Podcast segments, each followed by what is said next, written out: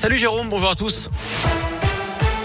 On commence par le trafic et des complications sur la 47 à hauteur de Givors pour rejoindre le nœud de Ternay actuellement 2 à 3 km de bouchons. Du monde également sur la 46 sud entre Communet et le nœud de Manissu en direction de Paris. Ça coince aussi sur la 43 pour rejoindre le périphérique Laurent Bonnevet. Du monde à la jonction entre le boulevard urbain sud et la 7 en direction de Lyon. Sur la 450 également à hauteur de Pierre-Bénite à l'entrée du tunnel sous Fourvière sur la 6 en direction de Marseille. Et puis des ralentissements à vous signaler au niveau du nœud des îles sur la 42 pour rejoindre le périphérique Laurent Bonnevet. À la une, cette grève aujourd'hui à l'hôpital Lyon-Sud, mouvement illimité contre la suppression de postes et la fermeture de lits. Environ 2000 bébés voient le jour hein, chaque année à Lyon-Sud.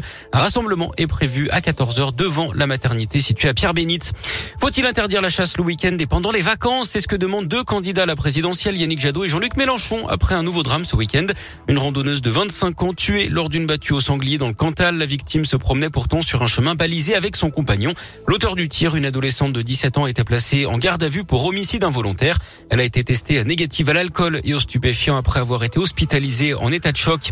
Un drame en Isère, une jeune fille de 12 ans est décédée lors d'une randonnée en raquette sous le col vert entre Villard-de-Lans et Saint-Paul-de-Vars dans le Vercors. Elle a fait une chute qui lui a été fatale selon le Dauphiné libéré. À Lyon, un important dispositif de police déployé au parc Blandan dans le 7e arrondissement hier après-midi. Les forces de l'ordre ont été appelées après la disparition d'un enfant de 6 ans atteint de trisomie 21 et qui avait échappé à la surveillance de sa maman. Heureusement, tout se termine bien. Le petit garçon a été retrouvé sain et sauf vers 17h30 d'après le progrès. La station de ski nordique du Surliant au Grand Colombier dans l'infermé aujourd'hui encore en pleine vacances scolaires. La faute à cet incident samedi, un automobiliste ivre et qui s'était retrouvé sur les pistes avec son 4x4 avait agressé un pisteur venu l'aider. Il voulait éviter les grands axes hein, pour ne pas tomber sur un contrôle de gendarmerie. Le pisteur et la station ont annoncé qu'ils porteraient plainte. On passe au sport avec du basket et la très belle opération de l'Asvel. Hier, ils ont battu la Gielbourg 68 à 62.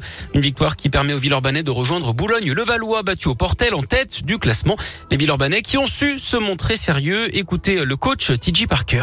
On sait que c'est pas facile à chaque fois qu'on vient jouer à Bourg. C'est jamais des, euh, matchs à écart. Hein. C'est toujours des matchs, des matchs serrés. Et encore une fois, bah, on, on s'est bien appuyé sur notre défense. On a, vraiment eu qu'une journée pour préparer.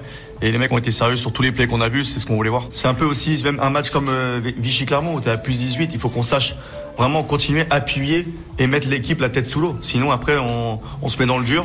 Ils reviennent. Et après, on fait des prolongations et après, on se fait peur. Et faut, vraiment qu'on apprenne à, à, passer le cap. Je sais que c'est, c'est pas facile parce que les, joueurs ils donnent tout sur le terrain défensivement et c'est vrai que ça demande beaucoup d'énergie. Mais il faut qu'on, faut qu'on le fasse. La Zelle qui rejoue jeudi face à l'Alba Berlin, à l'Astrobal en Euroleague.